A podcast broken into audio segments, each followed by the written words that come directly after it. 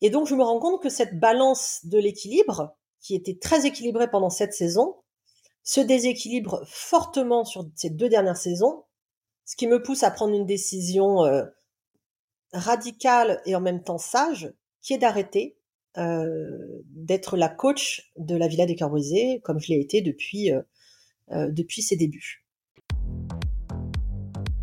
Maman se réoriente le podcast pour celles dont la vie professionnelle a basculé ou est sur le point de basculer. J'ai créé ce podcast pour vous qui ne voulez pas retourner à votre ancien boulot après votre congé mat ou plus tard parce que vous avez envie d'un job complètement différent.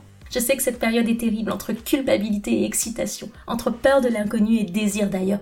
Vous vous demandez si ce que vous vivez est normal ou si c'est juste une passade. Maman se réoriente, c'est le coin cosy où on parle à bâton rompu de notre nouvelle vie professionnelle et de l'inconnu. Je suis Elodie, soyez les bienvenus.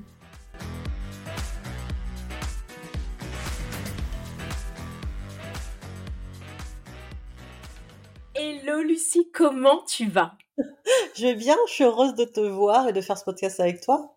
Ah, je suis trop contente. Bon, alors, pour celles qui ne savent pas, Lucie est une grande amie. Je pense que ça fait presque une dizaine d'années qu'on se connaît. Mon Dieu, ça ne nous rajeunit pas. Mais on va pas rentrer dans ce sujet-là, c'est pas le thème. Et j'ai vraiment tenu à la voir sur le podcast Maman se réoriente parce que Lucie, ta vie professionnelle, elle a complètement bougé et pas depuis seulement que t'es maman en fait, euh, elle a complètement été bouleversée parce que si je ne me trompe pas, parce que tout le monde te connaît, euh, parce que tu es love coach, avant ça tu étais agent immobilier. Est-ce que c'est ça? Oui, en fait, ma, première, euh, la première partie de ma vie professionnelle, donc entre 20 et 30 ans à peu près, j'ai fait euh, à la fois de l'événementiel, donc en tant que chef hôtesse, etc., etc., mais surtout de l'immobilier, parce que c'est ma formation de, de, base. Et donc j'ai été euh, assistante commerciale dans l'immobilier, j'ai été négociatrice en immobilier classique, donc dans la transaction, euh, pour finir ma carrière dans l'immobilier en tant que chasseur d'appartements. J'ai l'habitude de dire que tu vois, je suis devenue la love coach de la Villa des mais j'aurais pu être le Stéphane Plaza de l'immobilier. Et puis finalement, euh, ça a pris un chemin différent. Mais ça faisait moi très longtemps que j'avais envie d'accompagner les gens, mais euh, je pense que les femmes ou les hommes d'ailleurs qui nous écoutent vont le comprendre. La légitimité professionnelle slash personnelle, elle demande du temps parfois. Et moi, j'ai eu besoin de rentrer dans la décennie de mes 30 ans pour trouver cette légitimité d'être enfin qui j'étais au fond de moi et de le devenir professionnellement. C'est hyper intéressant parce que tu décides de devenir love coach en 2011, donc tu n'es pas encore maman. Du coup, c'est quoi ce, déclic en fait? Qu'est-ce qui se passe? À quel moment est-ce que tu te dis là, on va arrêter les appartements et on va plutôt aller se diriger vers l'amour? En fait, euh, l'amour, les gens, l'histoire des gens, c'est quelque chose qui m'imprègne hum, et qui m'imbibe même voire qui m'anime et qui me maintient en vie depuis que je suis toute petite fille. Quand j'étais petite fille, je me rappelle que le monde des adultes ou le monde de la nature et des animaux étaient des univers qui me convenaient beaucoup mieux et dans lesquels j'étais beaucoup plus vivante et alignée.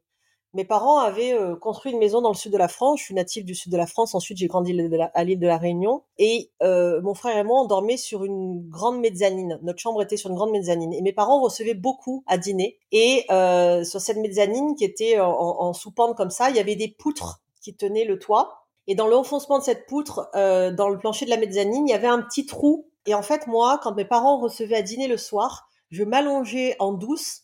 J'étais censée dormir, évidemment j'avais moins de 10 ans, puisque je suis partie à La Réunion, j'avais 10 ans. Et je mettais mon œil au début pour regarder, et ensuite j'écoutais les conversations des adultes. Parce que l'histoire des gens, les relations humaines, et on, il parlait beaucoup d'histoire d'amour, forcément, c'est des choses dont on parle beaucoup pendant les dîners, me passionnaient déjà. Quand j'étais à l'école, je me passionnais pour euh, les histoires de, de disputes, de réconciliation, amicales ou amoureuses dans mon école. Au collège, c'était pareil. J'étais la, la, la, confidente des copines, etc., etc. Et en fait, c'est l'humain m'a toujours passionné. Comprendre quelqu'un, le regarder au-delà de ce qu'il présente, c'est-à-dire regarder avec le cœur dans son cœur, plonger dans son univers, c'est quelque chose qui m'a toujours passionné et c'est un privilège que je trouve extraordinaire, une chance pour laquelle j'ai beaucoup de reconnaissance de pouvoir lire le cœur des gens. Et si tu veux, à 31 ans, je me suis dit, l'immobilier c'est très sympa parce que j'accompagnais des gens dans un rêve et dans un projet de vie. Tu sais, acheter un appartement, c'est souvent pour s'installer ensemble, pour construire éventuellement une famille. En tout cas, c'est un, projet très humain, mais c'était pas suffisant. C'était une première marche, mais c'était pas suffisant. Et donc, à 31 ans, j'ai dit, c'est bon, 30 ans, t'as les épaules, t'as une forme de légitimité. Je trouvais que j'avais peut-être une image un peu trop gamine à l'époque pour pouvoir avoir assez d'épaules pour accompagner des couples ou des célibataires dans des difficultés amoureuses. Et à l'époque, je voyais un, un, psy parce que moi, j'ai toujours été en thérapie toute ma vie. Et je le, pense que je le serai encore toute ma vie. Parce que c'est quelque chose qui m'aide, qui me permet d'apprendre, qui me permet d'évoluer. Et ce psy, à un moment donné, m'a dit, il est temps, Madame Mariotti, il est vraiment temps d'y aller. Et je lui disais, oui, mais euh, euh, j'ai pas confiance, j'ai peur, j'ai pas fait les études, machin, etc. Mais il me dit, vous avez 30 ans, vous pouvez encore vous reconvertir, reprendre vos études, etc. Ce que j'ai fait, c'était le domaine que je n'avais pas encore choisi à l'époque je me disais, je veux accompagner les gens, mais dans quel domaine je peux accompagner ces personnes? Et un jour, c'est venu, l'idée intuitive s'est présentée comme une évidence, parce que, à mon sens, ce qui fait littéralement tourner le monde, c'est l'amour. Je pense que c'est l'énergie la plus puissante qui existe, et je pense que c'est même une énergie source et créatrice.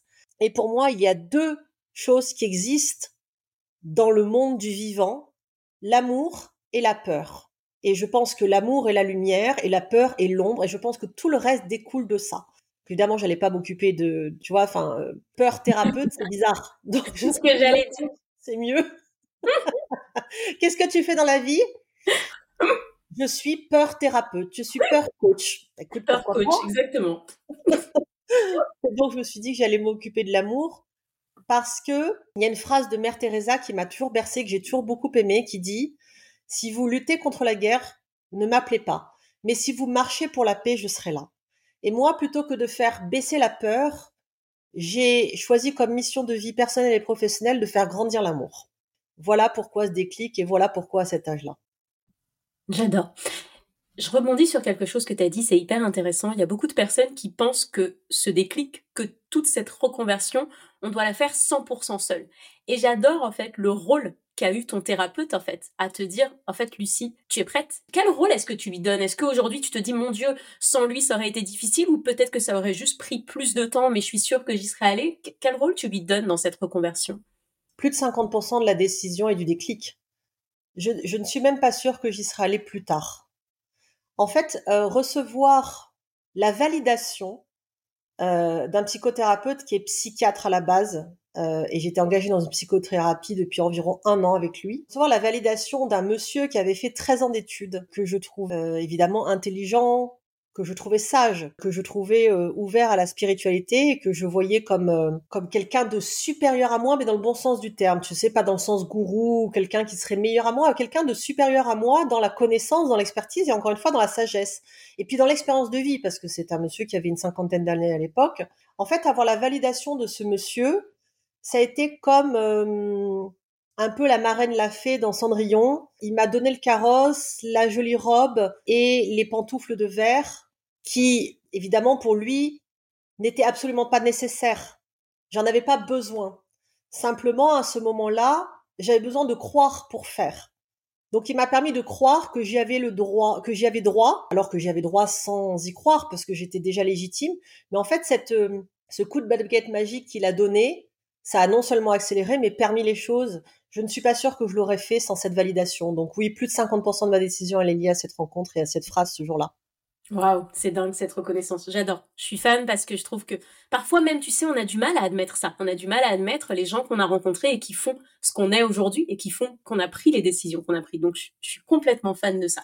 On dit merci à ce thérapeute en direct. et, je voudrais rajouter euh, un merci. Il y, a, plein de gens que je pourrais remercier évidemment autour de ce projet, mais il y a un merci qui compte aussi dans mon entourage euh, euh, personnel familial, c'est celui de ma maman ce mmh. merci-là, il est précieux parce qu'en fait, j'ai une maman qui m'a toujours regardé comme étant un être d'amour et qui a toujours pensé que le champ des possibles m'était accessible, tout le champ des possibles. Aujourd'hui, j'ai 43 ans. Si je disais à ma maman, euh, tu sais, maman, j'aimerais bien devenir astronaute, ma mère appellerait la NASA. À aucun moment, elle ne remettrait en compte, en discussion, euh, mon projet. À aucun moment, elle ne dirait, ah oui, t'es sûr, peut-être que machin. Tu vois ce que je veux dire? Oui. Jamais. C'est-à-dire que ma mère n'a jamais douté de moi et toutes les entreprises que j'ai euh, imaginées et rêvées, quelles qu'elles soient, hein, professionnellement ou autres, ma mère m'y a encouragée.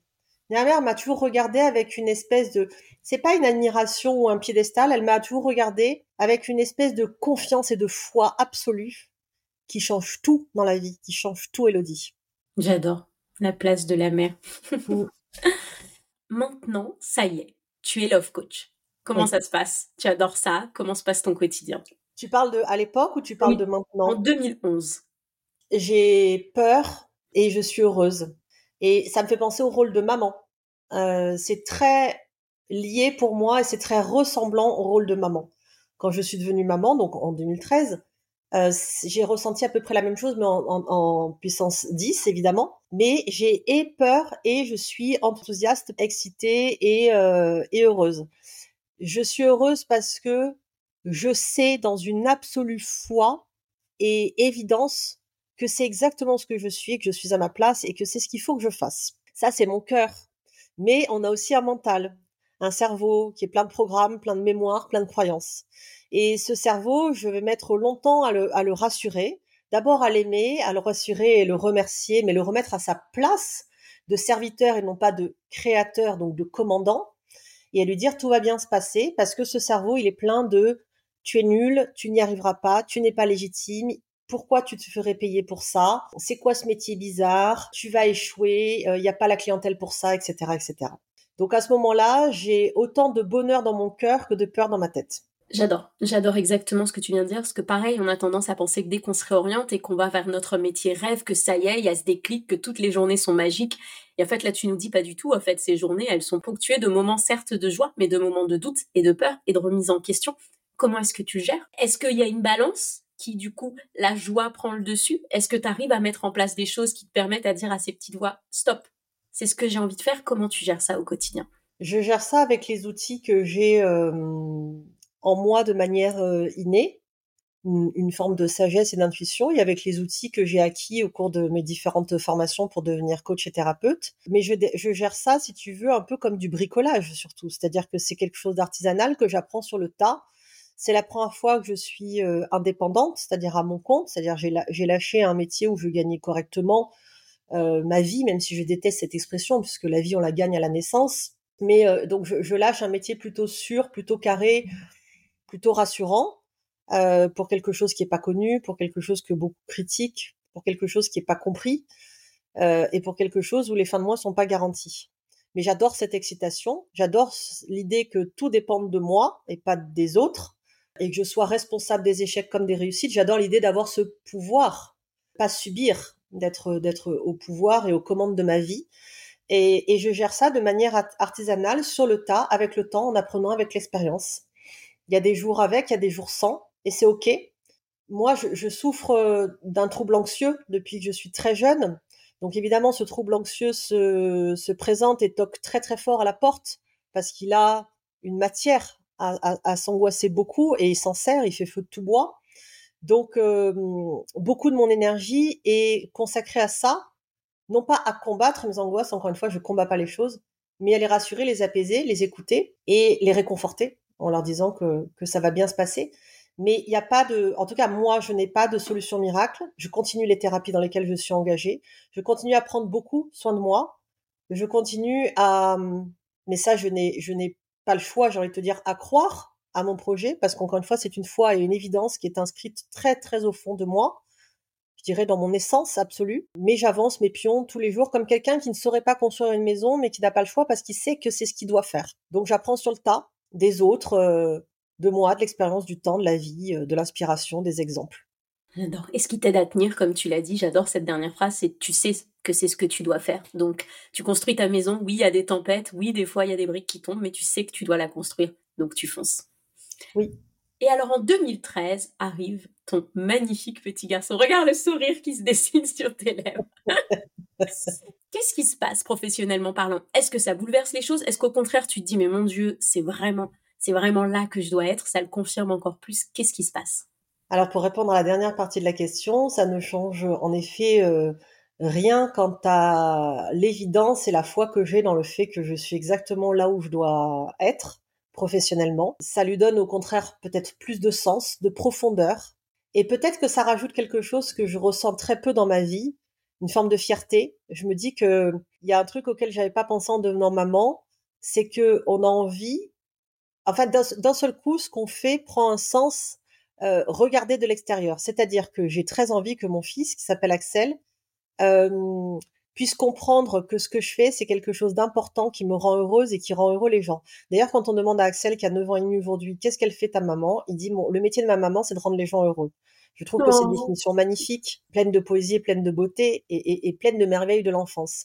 Et si tu veux, à ce moment-là, moi, ce, ce, ce, ce métier, ça, ça me nourrit, c'est ce que je suis, mais je ressens pas de fierté. Et à l'essence de mon fils, je ressens de la fierté parce que je me dis que il en sera fier. Je me trompe pas, il en est, il en est très fier aujourd'hui. Donc ça, donc ça, ça confirme ce choix qui était déjà une évidence, mais ça confirme ce choix. Il faut savoir que moi, je travaille jusqu'au jour de la naissance d'Axel. Euh, Axel naît le 14 septembre. Euh, non, je travaille jusqu'à la veille du jour de la naissance d'Axel.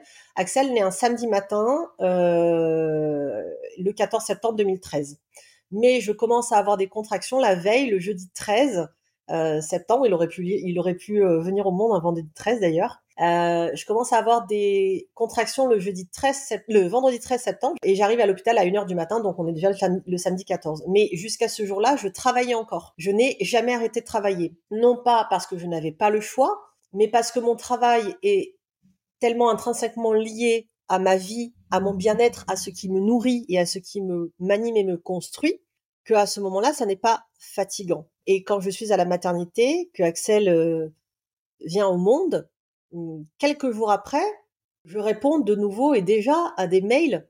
Euh, je reviens à la maison le quatrième jour parce que j'accouche euh, par voie basse, donc je sors assez rapidement. Et très rapidement, non, je ne reprends pas de rendez-vous mais je réponds à des mails, je gère des choses, etc., etc. Et c'est pas une corvée, c'est pas quelque chose qui me demande un effort, c'est quelque chose euh, de normal que je fais quand Axel dort, quand Axel est avec son père, quand Axel est avec ses grands-parents, et que moi je n'ai pas à ce moment-là besoin de me reposer ou de l'allaiter ou d'être avec lui.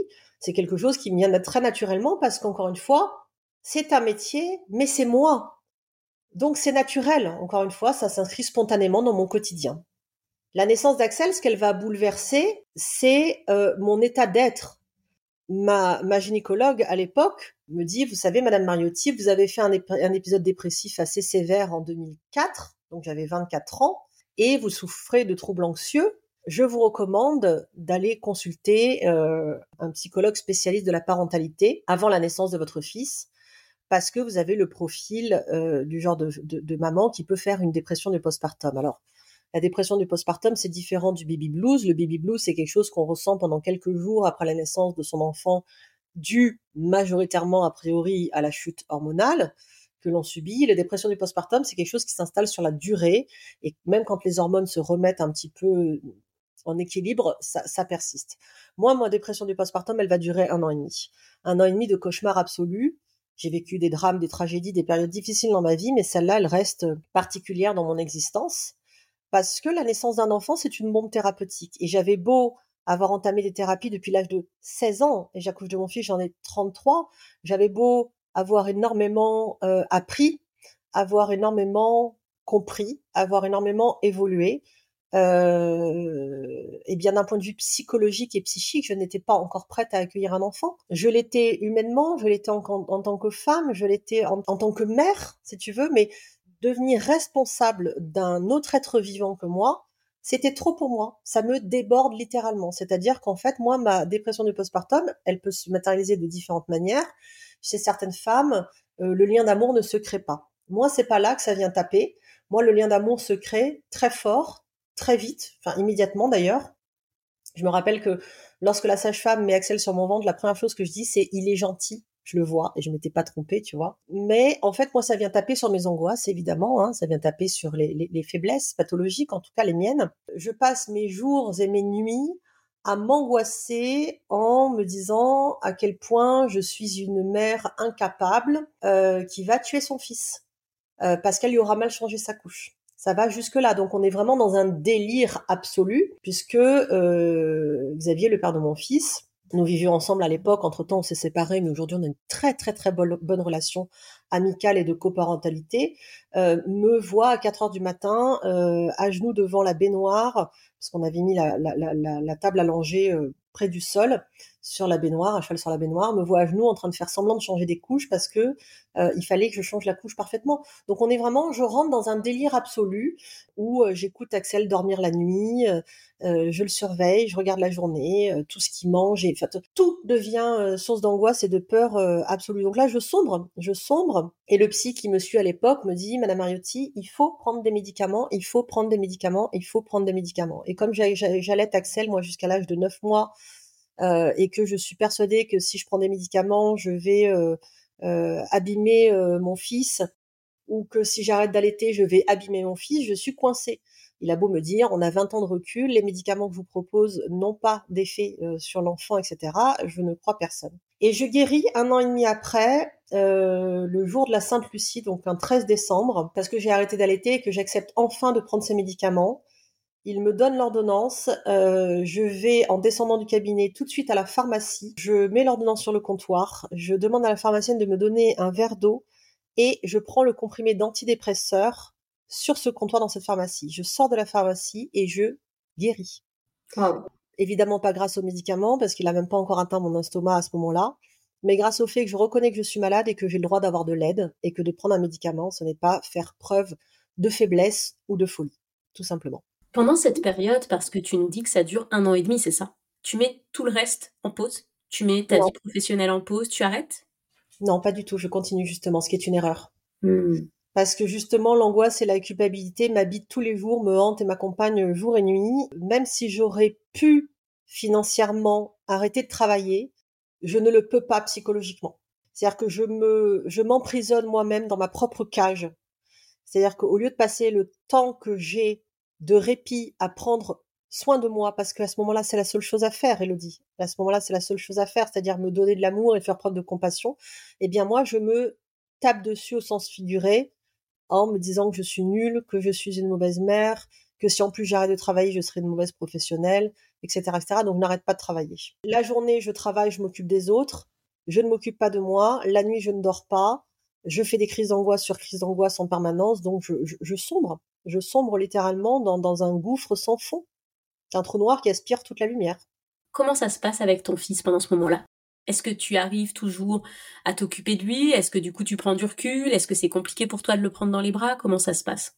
À ce moment-là, euh, quand je prends Axel dans mes bras, il refuse d'être contre moi. Je pense qu'Axel ressent toute mon angoisse et la refuse, ce qui est une très bonne chose. Aujourd'hui, j'ai un petit garçon qui est extrêmement affectueux et extrêmement câlin. Mais moi, j'ai commencé à avoir des câlins de mon fils très tard. Euh, quand j'ai accepté de me soigner, de me faire aider, donc de, prendre ces fameux médicaments et accepter que j'étais euh, tout simplement malade. je me rappelle qu'Axel, euh, à peine il commence à pouvoir tenir sa tête, si je le prends dans mes bras, tu vois, au lieu de poser la tête sur mon épaule, il se redresse et il se tend, il s'arc-boute en arrière, c'est-à-dire qu'il refuse le contact parce qu'il sent que justement, je ne suis pas en contact avec lui. Je suis en contact avec lui par mon amour, mais je ne suis pas en contact avec lui parce que mon mental et mes peurs font barrière. C'est une sorte de bouclier, c'est-à-dire que je suis plus en contact avec mes peurs qu'avec mon amour. Et en tout cas, il le perçoit. Et donc, il refuse le contact physique, en tout cas avec moi. Euh, Axel est un enfant euh, tout à fait normal, en revanche, dans son développement, parce que il a la chance, je mets d'énormes guillemets, parce que je crois ni au hasard, ni à la chance, euh, d'avoir un papa qui va bien, d'avoir une grand-mère et un parrain qui s'occupent de lui quotidiennement. Je suis très très très soutenue par mon entourage euh, familial. Ça ne veut pas dire que j'en profite pour dormir, me reposer ou faire des choses pour moi. Hein. C'est-à-dire quand ma mère est là, elle s'occupe de mon fils, je regarde ma mère s'occuper de mon fils. Hein. C'est, euh, on est très très loin de, tu sais, les conseils qu'on nous donne, des quand il dort la journée, dort. Non, on est incapable de ça. Pendant trois mois, je ne sors pas de chez moi, hein. absolument pas de chez moi. C'est-à-dire même pas pour aller à la boulangerie. Je ne sors pas de mon domicile. Je reste enfermée euh, jour et nuit dans, dans, dans la prison où je me suis construite toute seule hein, dans, ma tête. Et Axel, lui, est un enfant qui se développe euh, normalement, euh, euh, qui prend soin le sein, qui à partir de cinq mois fait ses premières nuits, qui fait des siestes, qui a un peu des reflux comme tout le monde, mais qui passe assez rapidement, qui pleure pas plus que la moyenne, qui est éveillé, qui est souriant, qui Enfin, tu vois, c'est un enfant parfaitement, qui a un développement parfaitement normal. J'aime pas dire enfant normal, mais, mais je pense qu'on comprend ce que je veux dire lui ne, semble pas subir, en tout cas à ce moment-là, de troubles de la sécurité, de troubles de l'attachement, de troubles de l'affection, etc. Euh, d'abord parce que je pense que malgré toutes mes peurs, il sent le profond amour que j'ai pour lui, et puis parce qu'il a cet entourage de ce parrain, de cette grand-mère et de ce père qui sont là et qui, euh, oui, je le dis, compense, compense, apporte de la stabilité que moi je ne lui apporte pas. Parce que comme je suis en insécurité permanente, forcément, je ne suis pas sécurisante pour lui, tu vois. Bien sûr. Au bout d'un an et demi, tu vas mieux. Tu sors à nouveau et tu reprends du poil de la bête. Est-ce que tu fais des ajustements, du coup, dans ta vie professionnelle ou pas du tout? Alors, j'en fais, mais euh, dans, dans une perspective euh, d'amélioration et de, de développement. Et d'ailleurs, c'est à ce moment-là que se présente l'opportunité de faire de la télé, puisque AH Production, qui est donc la société de production qui euh, qui a créé et qui produit depuis 8 ans maintenant l'émission La Villa des cœurs brisés, qui s'appelle maintenant La Villa, me contacte avant que je commence à aller mieux. Et la vie est bien faite parce qu'en fait, il me contacte à peu près six mois avant que je commence à aller mieux. Et euh, moi, c'est un projet qui me fait envie parce que j'aime les aventures. Je dis oui aux opportunités qui présentent des aventures, qui font peur mais qui font sortir de sa zone de confort et qui apportent euh, des défis qui te font grandir, apprendre et évoluer. Euh, je me pose pas du tout la question de l'image liée à la télé-réalité. Beaucoup de mes amis me la posent et je leur dis que la seule personne qui peut abîmer mon image, c'est moi-même et certainement pas le cadre dans lequel je travaille. Que si mon image est abîmée, c'est parce que moi, j'aurais été euh, malhonnête et pas authentique entre ce que je suis à la ville et ce que je suis à l'écran. Donc je dis oui, mais je dis oui dans un tourment d'angoisse terrible, tu t'en doutes. À ce moment-là, je suis encore au fond du trou, euh, je suis persuadée d'être une catastrophe euh, ambulante à tous les niveaux, femme, mère, euh, coach. Et par chance, encore entre guillemets, le tournage est reporté de six mois. C'est-à-dire qu'on devait faire le premier tournage à Miami et finalement, des télérités s'étant mal passées à l'époque là-bas, les États-Unis nous ferment leurs portes. Donc, on ne part pas à Miami parce qu'on n'obtient pas les visas. Donc, c'est reporté de six mois et nous partons donc au Mexique. Et sauf qu'entre-temps, moi, je guéris, donc je vais mieux. Et ce qui est important à noter également, c'est que je, je, ne, pendant ces un an et demi, je perds pas le poids de ma grossesse. Faut savoir que je change jamais mon alimentation. Avant grossesse, pendant grossesse, après grossesse. Aujourd'hui, je ne change jamais mon alimentation. Je ne fais jamais de régime de ma vie. Et quand je dis oui pour la villa et quand je dis oui au fait d'être aidé psychologiquement et donc médicalement grâce à ces médicaments qui me soigne à l'instant T, mais bon, tu vois, on, sait bien que c'est juste le fait de d'accepter encore une fois euh, la main tendue. Eh bien, pendant le premier tournage, alors qu'on est au Mexique, qu'on est dans un hôtel all inclusive et que je mange du guacamole et des tortillas toute la journée, trois mois, en un mois et demi, je perds 10 kilos. Alors, on a un peu plus d'un mois et demi parce que j'avais commencé avant et ça continue après, mais je perds 10 kilos.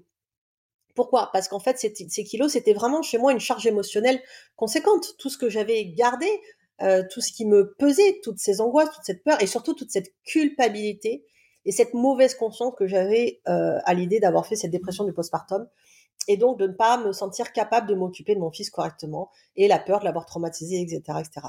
Donc je fais des ajustements, c'est-à-dire qu'en fait, au moment où je décide de dire oui pour cette première saison de la vie là, je décide qu'il est acceptable d'être mère, femme et professionnelle en parallèle. Et ça, c'est un pas de géante que je fais parce que une des raisons d'ailleurs j'avais qui avait fait que j'avais gardé les 10 kilos aussi, c'était que pour moi une maman c'est une mama, donc elle doit avoir des hanches, des bras, de la poitrine et du ventre, tu vois.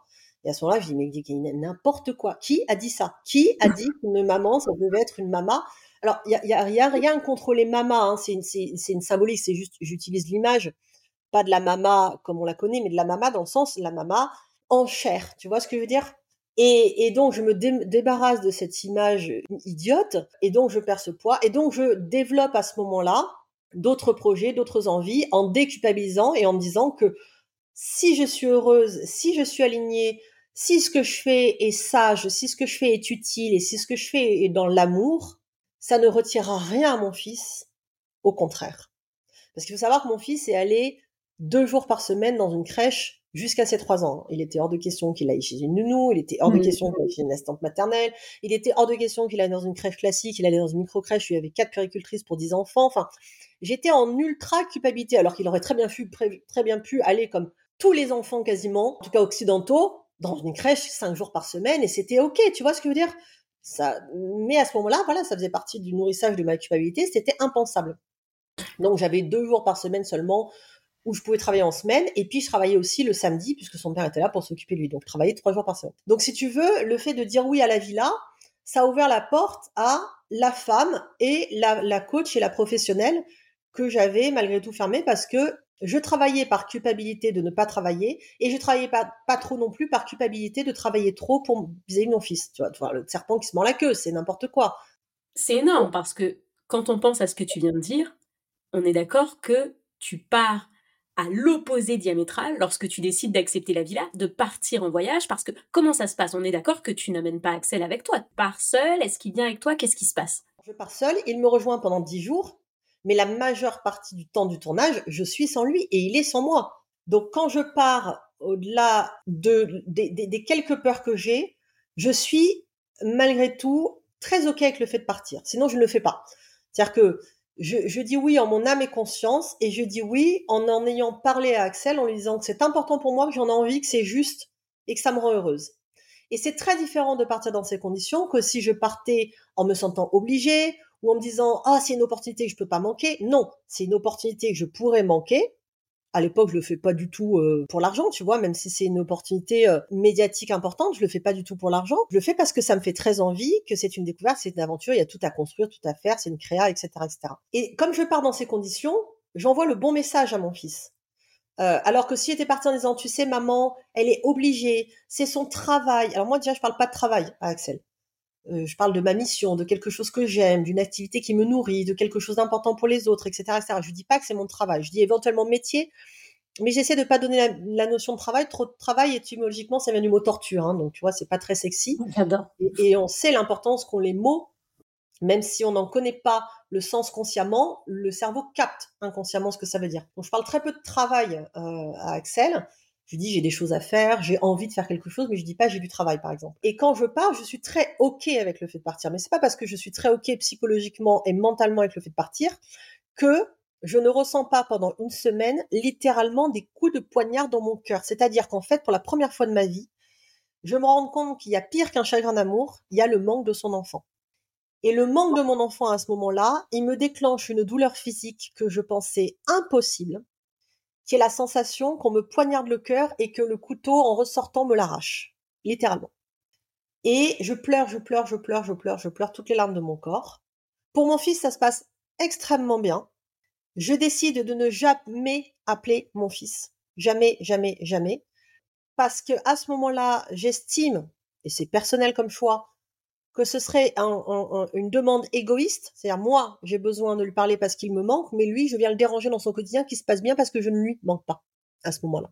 Donc je n'appelle pas mon fils, j'ai des nouvelles par son père qui fait quelques vidéos, etc., etc., mais c'est tout. Et Axel ne demande pas à me parler, etc., etc. En revanche, ce que j'ai fait avant de partir, c'est que j'ai enregistré des petits audios, fait tout un tas de petites choses euh, ritualisées pour lui, qui peut écouter à la demande, dont il peut servir à la demande. Il a un petit sac à bisous avec des bisous de maman, des photos, des machins. Enfin, moi, j'ai mis un, tout un tas de cadres sécurisants et de, de substituts en place pour lui. Il vient de me rejoindre, ça se passe super bien, etc., etc. Et ça se passe très très bien comme ça pendant des années. Et dans ma tête, je me dis, c'est génial, il souffre pas du manque, ou en tout cas pas trop. Eh bien si. C'est-à-dire qu'en fait, Axel, à partir de l'âge de 6-7 ans, commence à souffrir du manque. C'est-à-dire que moi, bêtement, je pensais que plus il grandissait, plus c'était facile. Pas du tout. Quand il était petit et qu'il n'avait pas atteint l'âge de raison, c'était facile pour lui il y avait juste le côté, il voyait juste le côté amusement. Je rejoins maman sur tous les tournages. Alors, il fait le tour du monde, entre guillemets, euh, depuis qu'il a un an et demi. Il est content, c'est le chouchou, c'est la mascotte, euh, tout le monde l'aime, il va dans les plus beaux hôtels, dans les plus beaux pays, euh, il vit sa meilleure vie, il rate l'école, enfin, il est tout content, quoi. Sauf que vers 6-7 ans, bah, le manque, il commence à être difficile. Le manque, il commence à être difficile jusqu'à être vraiment très, très difficile cette année, donc pour la saison 8, où il a 9 ans, où il vient 10 jours, je crois et où il rentre avec moi du tournage parce qu'il vient à la fin. Moi, je, j'annonce à la prod que je ne partirai jamais en tournage en dehors des vacances scolaires. C'est-à-dire qu'il faut toujours qu'il y ait les vacances scolaires pendant euh, le tournage pour qu'Axel puisse me rejoindre. Hein, puisque au-delà de, de trois ans, évidemment, comme il est à l'école, euh, il y a certaines, il y a certains maîtresses ou directeurs d'école qui acceptent, mais tu vois, la plupart du temps, il est censé quand même ne pas rater l'école. Et où là, je sens, tu vois, que le départ est très dur parce qu'ils conscientisent beaucoup plus qu'à l'époque. J'adore, j'adore ce que tu dis parce que c'est très marrant parce qu'en tant que maman, souvent, on se dit exactement l'inverse, c'est-à-dire tant qu'ils sont tout petits, on se dit mais mon Dieu, il faut pas, il faut pas du tout que je me sépare de lui, ça va le perturber. Alors que comme tu dis, ils en sont pas encore conscients et que plus tard, ça devient difficile. Tu sais, dans le podcast, j'ai inauguré ce que j'appelle les moments wow. Ces moments où justement on se dit attends, stop, ma vie professionnelle, elle est en train de basculer à cause, ou plutôt moi j'aime à dire grâce à mon rôle de maman, grâce à ce que mes enfants sont en train de me dire, de me faire comprendre. Et si je me trompe pas, là, toi, tu arrives à ce fameux moment wow où ta vie professionnelle s'apprête à basculer. Oui, puisque si tu veux, euh, depuis la septième saison, moi, de la villa, je commence à me poser des questions sur ces tournages.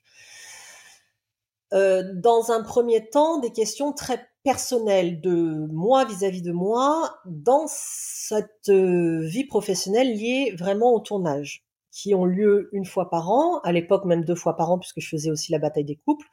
La bataille des couples, j'arrête au bout de deux saisons parce que deux tournages par an, c'est trop, trop pour moi. J'ai pas envie de partir deux fois. Et puis je me pose évidemment des questions de moi à moi, de est-ce que j'ai envie aujourd'hui euh, de, de, continuer à m'engager dans quelque chose qui demande une énergie dingue, qui m'a apporté également une énergie dingue, donc on était dans un équilibre, mais qui aujourd'hui est, est, justement moins équilibré. C'est-à-dire que ça me coûte toujours autant d'énergie, si ce n'est plus, parce que ça me demande, euh, ça demande à Axel des efforts, ça me demande des efforts en termes de, en, en termes professionnels, ça me demande aussi euh, des sacrifices, puisque ça me demande de mettre des projets professionnels que je qui me tiennent à cœur de côté parce que les dates, elles sont toujours changeantes. On sait jamais quand est-ce qu'on part, on sait jamais où on part, on sait jamais combien de temps on part. On le sait deux, trois mois à l'avance maximum, plutôt un mois ou deux même à l'avance. Donc ça te bloque un peu sur une année si tu veux mettre les choses en place. Et donc je me rends compte que cette balance de l'équilibre, qui était très équilibrée pendant cette saison, se déséquilibre fortement sur ces deux dernières saisons, ce qui me pousse à prendre une décision euh, radicale et en même temps sage, qui est d'arrêter euh, d'être la coach de la Villa des Cœurs Brisés, comme je l'ai été depuis, euh, euh, depuis ses débuts. Moi, là, ce qui, ce qui, ce qui m'intéresse vraiment tout de suite, c'est tu en parles avec Axel en amont. Est-ce que vous prenez cette décision ensemble ou est-ce que c'est quelque chose que tu fais à part? C'est quelque chose que je fais à part et dont je lui parle dans la foulée. La saison 8 de la Villa des Cœurs Brisés a été tournée en février 2023 j'annonce ma décision à la boîte de prod en décembre 2022, donc avant même de commencer le tournage, parce que j'ai une... la conscience professionnelle est quelque chose que m'a transmis ma maman et qui est très importante pour moi. Donc avant même de partir, je leur dis que ce sera ma dernière saison, mais que ça ne changera évidemment rien à mon investissement, à ma présence et, au fait voilà que j'investisse euh, positivement ce dernier tournage. Et je l'annonce tout de suite dans la foulée à Axel. Pourquoi je ne l'annonce pas avant? Pour deux raisons. La première, c'est parce que je ne veux pas rece recevoir d'influence de sa part. Euh, dans un sens ou dans l'autre, je veux que ce soit une décision personnelle, parce que dans l'absolu, c'est une décision personnelle. Que même s'il est d'une des données qui me permettent de prendre cette décision, je veux qu'elle euh, émane de moi à 100%. Je n'en parle d'ailleurs pas non plus aux autres, ni à ma mère, ni à mon mec, ni à mes amis, etc., etc je, leur dis que je vais l'annoncer, mais je leur dis pas, euh, tiens, qu'est-ce que t'en Je leur dis, voilà, je vais envoyer un mail pour dire que qu'on arrête. La deuxième raison qui fait que je ne l'annonce pas à Axel, c'est parce que je ne veux pas qu'il se sente responsable non plus de cette décision. Je ne veux pas qu'il se dise, maman arrête à cause de moi. Et du coup, je veux pas qu'il ressente la une quelconque responsabilité ou encore pire culpabilité. Donc je lui dis, je lui dis, tu sais mon cœur, euh, ça fait huit saisons que je fais la villa, on a adoré ses projets, etc. Aujourd'hui, ça ne me nourrit pas assez que moi je le nourris ce projet à tous les niveaux. C'est-à-dire que d'un point de vue général, hein, je parle pas d'argent, ça me coûte plus que ça ne me rapporte. C'est-à-dire que pendant sept saisons, enfin six saisons, ça m'a énormément nourri et moi j'ai énormément nourri ce projet. Aujourd'hui, la balance n'est plus euh, n'est plus comme ça et je lui dis donc j'ai décidé d'arrêter et puis parce que je vois aussi que toi c'est une souffrance. Donc si tu veux, je lui mets pas là, je lui dis j'ai arrêté, je l'ai annoncé, il n'y a pas de discussion. Je lui mets pas cette culpabilité sur le dos ou cette responsabilité sur le dos. Je lui explique que c'est d'abord pour moi et que en plus, ce qui a facilité ma décision, c'est que je vois bien que pour lui, se séparer de moi, c'est de plus en plus difficile. Comment tu te sens après avoir pris cette décision? Parce qu'on en a parlé juste avant de commencer à enregistrer ce podcast et je me rappelle que je t'ai tout de suite dit, mais alors ça va Et en fait, je t'ai coupé, je t'ai dit, mais non, mais je vois un sourire énorme sur ton visage, donc j'imagine que ça va. Donc comment est-ce que tu le vis une fois que ça y est, tu as annoncé que tu arrêtais il n'y a, pas de, de cliffhanger fou, il n'y a pas de climax ou de trucs comme ça de dingue, parce qu'en fait, si tu veux, en grandissant, j'apprends à me prendre mes décisions de manière parfaitement ajustée, parfaitement sage et parfaitement juste. Donc, il n'y a pas un espèce d'effet waouh derrière. L'effet waouh, il vient dans l'annonce. Quand je l'annonce à mes amis, quand je l'annonce à mon, à mon entourage, quand je l'annonce à ma famille Et euh, dans le domaine professionnel, les gens ont une réaction plus forte que la mienne. Mais pourquoi? Parce que moi, ça fait longtemps que j'ai réfléchi et que donc mon deuil est fait. Tu quand je l'annonce, mon deuil, moi, il est déjà fait. C'est-à-dire, mon deuil, il est déjà fait avant que j'envoie ce mail en décembre 2022. Je fais pas mon deuil après. Je dis au revoir après, lors de cette huitième saison. moi, je sais. À ce moment-là, personne ne sait que je pars, hein, à part deux personnes chez Aprod. Personne ne sait que je pars, hein, ni les équipes de tournage, ni les candidats. Personne ne sait que je pars à ce moment-là. Les, choses se disent un petit peu comme ça, euh, un bruit de couloir, mais il n'y a pas d'annonce officielle. L'annonce officielle, je la fais avec TF1 euh, après la fin de la saison 8. vois, donc même pendant la diffusion, personne ne le sait. Par respect pour le travail des équipes et tout le monde, j'attends de l'annoncer. Euh, euh, j'attends la fin de la saison 8 pour l'annoncer. Donc l'effet waouh, il vient plutôt de l'extérieur, parce que moi, encore une fois, c'est une décision que j'ai prise et que j'ai digérée avant de la prendre. Et que ce, que, ce, que ce deuil, il est déjà largement entamé et que l'adieu, même si les gens ne le savent pas, moi je le fais en vivant cette dernière saison 8, qui se passe d'ailleurs formidablement bien et que je vis formidablement bien. La réaction d'Axel est surprenante en revanche. La réaction d'Axel, elle est double. La réaction d'Axel, elle est au départ, euh, il est très content parce qu'il dit, bah maman va plus me manquer. Et mmh. après, il commence à dire à son père et à sa grand-mère, oui, mais ça veut dire que je rejoindrai plus maman sur les tournages. un fou.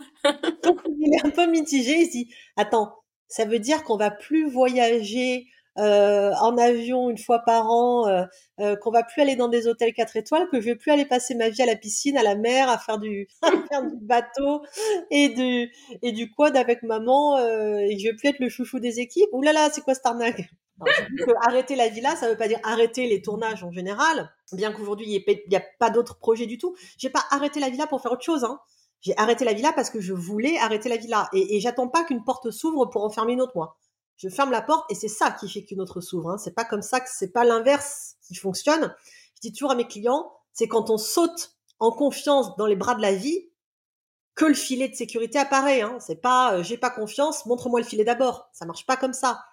C'est on ose faire sans rien avoir derrière. Et évidemment qu'il y a des peurs qui se présentent de ben, financièrement ça représente un, euh, un chiffre d'affaires conséquent dans mon entreprise. En termes de médiatisation, on n'en parle pas. En termes de projet, pareil, de visibilité. Donc arrêter la villa, c'est évidemment un risque. Mais moi, je prends pas mes décisions en creux. Je prends pas mes décisions à cause de la peur. Je les prends grâce à l'envie. Et l'envie aujourd'hui, c'est de d'arrêter parce que ça n'est plus parfaitement juste et parfaitement aligné pour moi. Donc, ça ne peut pas être parfaitement aligné dans ce que je propose. Donc, par respect et conscience professionnelle, j'arrête. Et puis, parce que j'ai envie de pouvoir développer d'autres choses. Déjà, avoir encore plus de temps pour moi. C'est quelque chose que j'avais déjà commencé à mettre en place il y a 3-4 ans.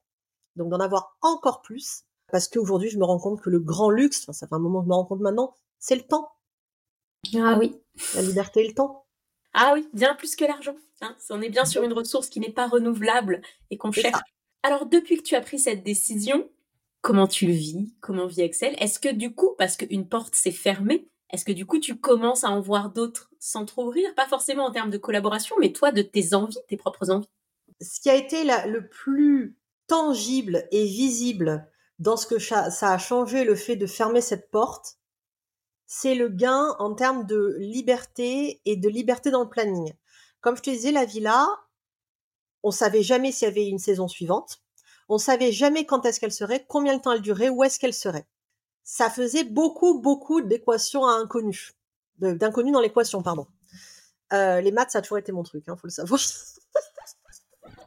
Je m'en rappelle en plus. ça a toujours été mon truc. Une bosse des maths, c'est incroyable.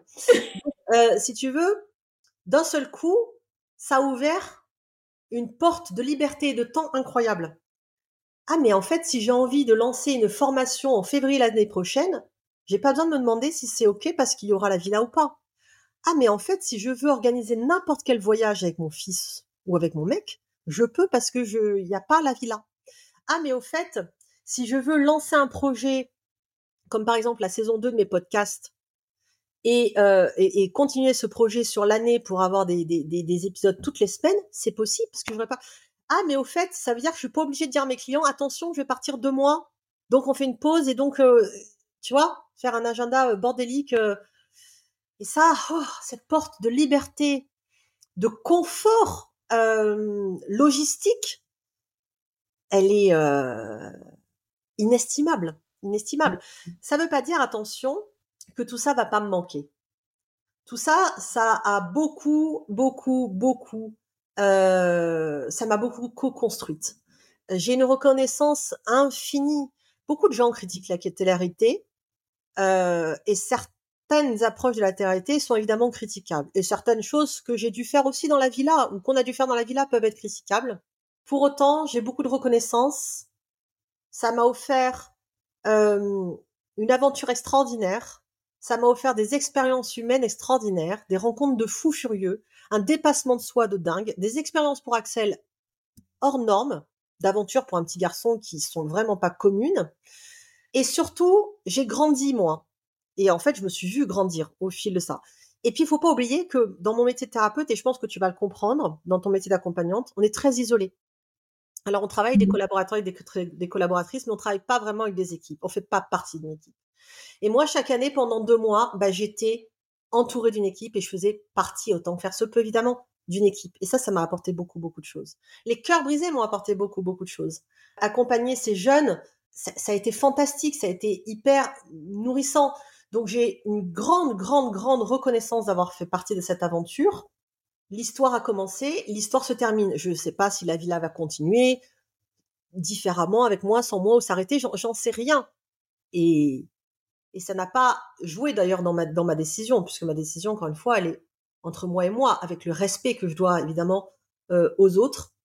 Mais aujourd'hui, si tu veux, ce que je n'avais pas prévu comme effet collatéral très positif, c'est cette porte de liberté cette ouverture annuelle de mon calendrier, de mon planning, où d'un seul coup, comme je n'ai pas à, penser à quand sera la villa et donc à bloquer deux mois, ça apporte du souffle et de l'air.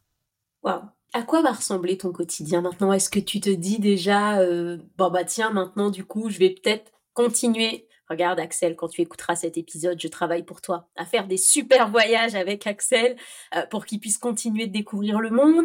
Est-ce que tu as une idée en fait de comment est-ce que tu vas, tu vas vivre tout, ces, tout ce temps libre avec ton fils?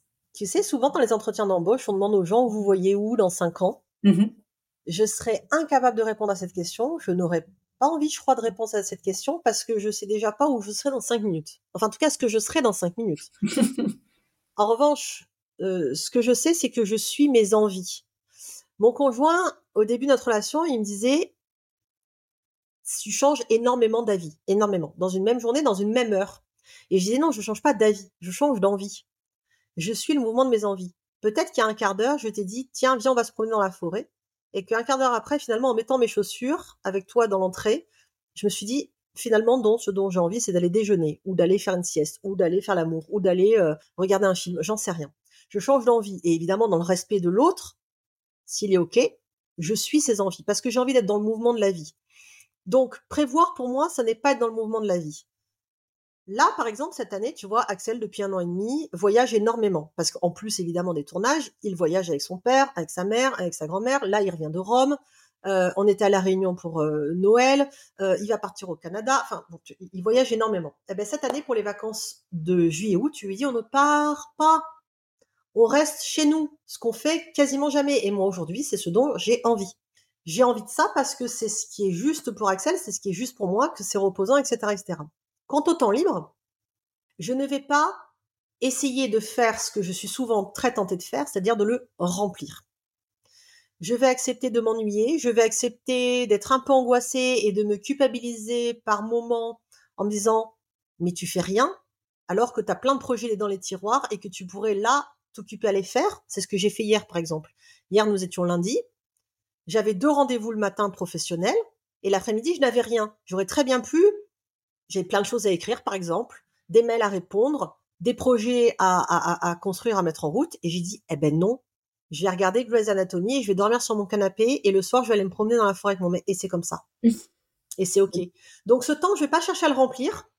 Je vais l'occuper exactement comme il sera juste de l'occuper pour moi ou sera juste de l'occuper depuis le début de l'enregistrement là de ce podcast, je me rends compte, et je ne sais pas si tu t'en rends compte, mais qu'il y a beaucoup de choses que tu fais qui vont à l'encontre et qui se heurtent directement à ce que la société nous dit de faire. C'est-à-dire, attention, ne fermez pas une porte tant que vous ne voyez pas ce qu'il y a de l'autre côté, tu vois. C'est-à-dire, attention, ne prenez pas forcément de temps pour vous, hein, parce qu'il faut quand même être au taquet pour être maman, pour être au niveau professionnel, pour être la bonne épouse, etc.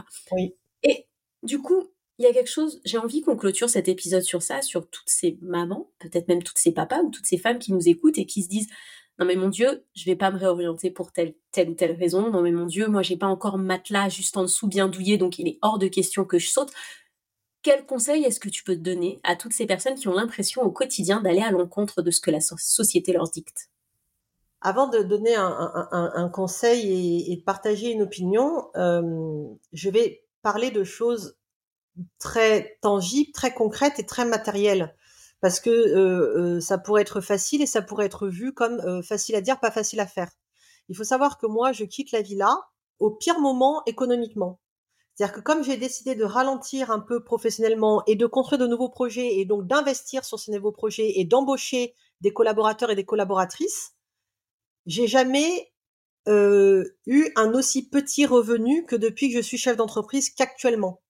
Il faut savoir que là, actuellement, et c'est énorme, évidemment, dans l'absolu, mais il faut savoir qu'actuellement, par exemple, depuis quasiment un an, je me verse un salaire de 3500 euros. 3500 euros. J'ai 1600 euros de loyer, juste de loyer. Je vis seule, je me suis séparée du papa d'Axel et je ne vis pas avec mon conjoint.